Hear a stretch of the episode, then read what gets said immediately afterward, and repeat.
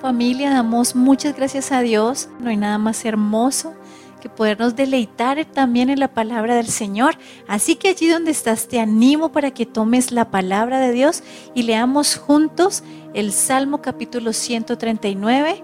Vamos a estar leyendo los versículos del 1 al 8 y esta enseñanza la hemos titulado Nunca nos podremos esconder de Dios. Y dice la palabra del Señor de la siguiente manera. Oh Señor, has examinado mi corazón y sabes todo acerca de mí. Sabes cuándo me siento y cuándo me levanto. Conoces mis pensamientos aun cuando me encuentro lejos. Me ves cuando viajo y cuando descanso en casa. Sabes todo lo que hago. Sabes lo que voy a decir, incluso antes de que lo diga, Señor. Vas delante y detrás de mí. Pones tu mano de bendición sobre mi cabeza. Semejante conocimiento es demasiado maravilloso para mí, es tan elevado que no puedo entenderlo. Jamás podría escaparme de tu espíritu, jamás podría huir de tu presencia. Si subo al cielo, allí estás tú. Si desciendo a la tumba, allí estás tú. Amén y amén. Bueno, qué preciosa palabra del Señor que nos enseña y nos habla acerca de la omnipresencia y la omnisciencia del Señor. ¿Qué quiere decir esto? Que, como sabemos, no podemos escondernos de Dios. Tú te puedes esconder de quien tú quieras, tú te puedes ocultar, tú te puedes colocar facetas, máscaras delante de otras personas, pero delante del Señor jamás podremos escondernos porque Él todo lo sabe de nosotros. Él también nos puede mirar todo el tiempo, así nos traslademos a diferentes lugares dentro y fuera de esta nación, allí están sobre nosotros los ojos del Señor. Así que el Señor conoce todo de ti, varón, mujer, joven, niño que me escuchas en esta hora. Él conoce tus aciertos y también tus desaciertos. Él conoce tus pecados, lo que haces cuando nadie te ve, eso que haces en secreto, cuando miras a tu alrededor y piensas que no hay nadie, allí está el Señor observándote.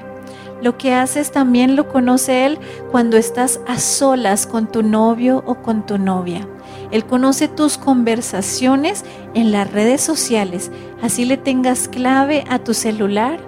¿De qué sirve si el Señor también las está leyendo contigo? Él conoce tus pensamientos, qué tan santos o qué tan sucios puedan ser muchas veces. Él conoce tus decisiones, Él conoce lo que hablas, Él sabe si tú hablas palabras de vida o de muerte, de verdad o de mentira, o de crítica o de murmuración. Delante de Él no nos podemos esconder. Él conoce también tus tristezas, tus desilusiones, tus temores, todo lo conoce acerca de ti, porque Él estaba desde antes de la fundación del mundo y Él estaba también cuando tú estabas siendo formado en el vientre de tu madre. Así que delante de Él nada puedes ocultar. A las personas tú las podrás engañar y podrás ponerte una máscara cada día, pero a Dios jamás lo podrás engañar. Por eso, la palabra del Señor nos invita a que hagamos tres cosas todos los días de nuestra vida. La primera de ellas es reconocer tus pecados, reconocer tus errores, tus debilidades, tu falta de carácter, tus desaciertos. Sí, como lo oyes, ni tú ni yo somos perfectos, así que todos los días, con humildad y nobleza, necesitamos acercarnos a la presencia de Dios, reconociendo que hemos pecado, que hemos fallado y que todavía nos falta mucho por llegar a ser como Jesús, el Hijo de Dios. Entonces el primer paso es reconocer. El segundo paso es desnudar nuestro corazón delante de Dios no aparentar nada, no creerte lo suficientemente bueno, ni creerte autosuficiente que todo lo puedes hacer y que no necesitas ayuda de nadie. Y necesitas reconocer que necesitas cambiar. Y paso número tres, para poder estar siempre tranquilos delante de la presencia de Dios. Es permitir que aquel que inició la buena obra en tu vida la termine y la complete hasta que el día sea perfecto. Entender que no es a tu manera ni según tu opinión. No es como tú crees que se deben hacer las cosas. Es como el Señor tu Dios ha dicho que las debemos hacer. Haciendo estas cosas, estoy segura que tendremos un corazón que agrade al Señor. Así como el rey David tenía un corazón que agradaba al Señor, Él espera que tú y yo también, cada día, cada mañana, reconozcamos nuestros pecados y nuestras faltas.